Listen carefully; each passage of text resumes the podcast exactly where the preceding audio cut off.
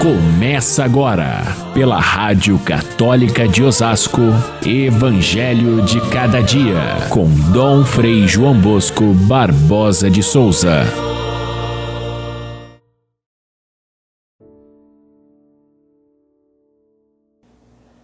Disse Jesus aos discípulos: Um homem rico tinha um administrador que foi acusado de esbanjar os seus bens.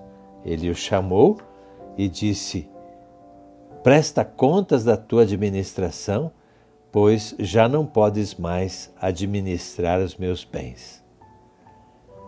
O empregado, sabendo que ia embora, chamou cada um dos que estavam devendo para o seu patrão e diminuiu-lhes as contas a pagar.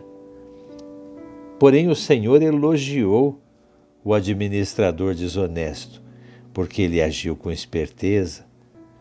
Com efeito, os filhos deste mundo são mais espertos em seus negócios do que os filhos da luz. Caríssimos irmãos e irmãs, ouvintes do nosso Evangelho de cada dia, antes da gente comentar essa história um tanto estranha, vamos lembrar que celebramos hoje o dia de São Carlos Borromeu um dos bispos mais famosos de toda a história da Igreja, que viveu por poucos anos, mas foi cardeal aos 22 anos e arcebispo de Milão, morrendo em torno dos 40 e poucos anos. Mas nesse curto espaço de tempo, ele exerceu o seu episcopado com tanta intensidade, com tanta dedicação colocando em prática os ensinamentos do Concílio de Trento, que tinha acabado de acontecer, foi de tal maneira um exemplo de pastor que se tornou, a partir do concílio, um exemplo para todos os bispos, para toda a igreja até os dias de hoje. São Carlos Borromeu. Mas vamos à história do Evangelho. Ontem, o Evangelho falava da misericórdia do Pai, falando da, das cem ovelhas e das dez moedas é, e da recuperação daquilo que estava perdido. Hoje, o Evangelho dá um exemplo prático de como essa misericórdia acontece. A história é um tanto estranha, sim, mas vamos tentar encontrar o sentido escondido atrás dessa história. A história de um, de um senhor rico que tinha um administrador que era desonesto e ia ser despedido por causa da sua desonestidade. Porém, enquanto estava pensando o que fazer da sua vida depois que perdesse o emprego, esse administrador chama um a um aqueles que estavam devendo para o patrão e pergunta: quanto que você está devendo? 100? Então marca aí no seu recibo 50. E o outro estava devendo 80, ele diz: marca 40 para você pagar. E assim, ele imagina que aqueles a quem ele beneficia com o seu desconto são aqueles que vão depois ajudá-lo quando estiver fora do emprego a sobreviver e ser ajudado, portanto, por esses. O mais estranho dessa história é que o patrão, ao saber o que fez o seu empregado, ele elogia o administrador, não o condena, porque ele agiu com esperteza.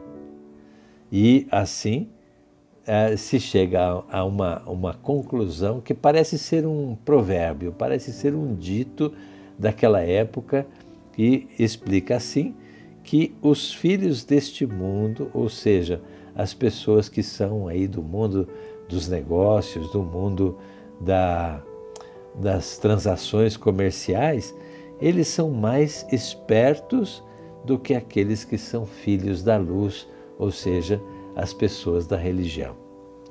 Vamos por partes para a gente entender essa história. Primeiro, é importante a gente perceber que o patrão elogia não a desonestidade do seu empregado, mas a sua esperteza.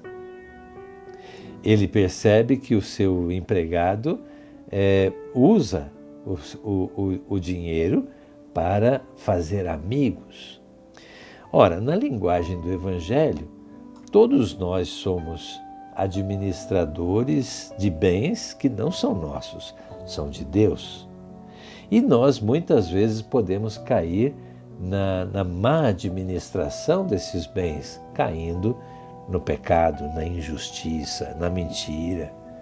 Acontece, porém, que nosso Senhor, aqui é a diferença com relação aos patrões desse mundo, o nosso patrão, que é Deus, é extremamente misericordioso. Ele conhece os corações, ele sabe das motivações. Aqui talvez a gente possa entender melhor se a gente pensa que essa, esse desconto dado pelo, pelo administrador seria a sua parte do ganho da transação comercial. Era muito comum naquela época que os administradores não tinham exatamente um salário. Eles faziam a, a, os negócios para o seu patrão e colocavam uma margem de lucro para que eles pudessem sobreviver. Era de imaginar que esse administrador desonesto ele estivesse é, lucrando a mais, estivesse roubando. E isso fez com que o seu patrão o dispensasse. Então, não é o roubo e não é a desonestidade que o patrão elogia, mas elogia o fato dele deixar a sua parte do ganho para ajudar aqueles que estavam devendo. Ou seja, se nós temos bens nesse mundo e tudo pertence ao nosso patrão que é Deus, usar esses bens para fazer o bem, para diminuir as contas daqueles que devem, para diminuir o sofrimento daqueles que sofrem, é uma ação que merece elogio e não crítica. A comparação que Jesus faz com a, a, a esperteza desse mundo nos leva a crer que as pessoas, às vezes para conseguir um lucro mínimo, às vezes para conseguir um prêmio material que não vale nada, são capazes de ter soluções criativas.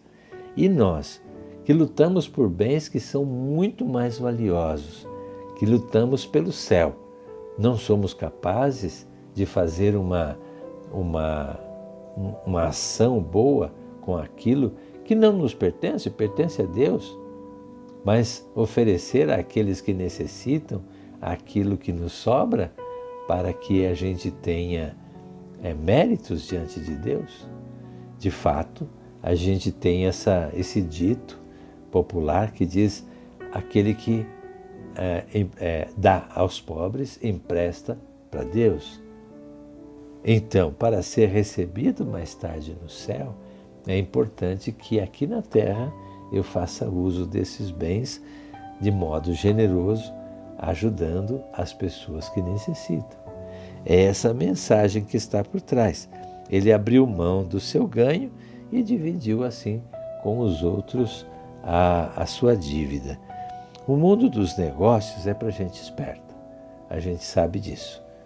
Agora, se é esperto, é fazer um bom negócio, quanto mais não devemos fazer bom negócio com Deus, que é generoso, que perdoa, que nos oferece tudo o que temos para que Ele seja agradado e a gente possa conquistar o prêmio eterno.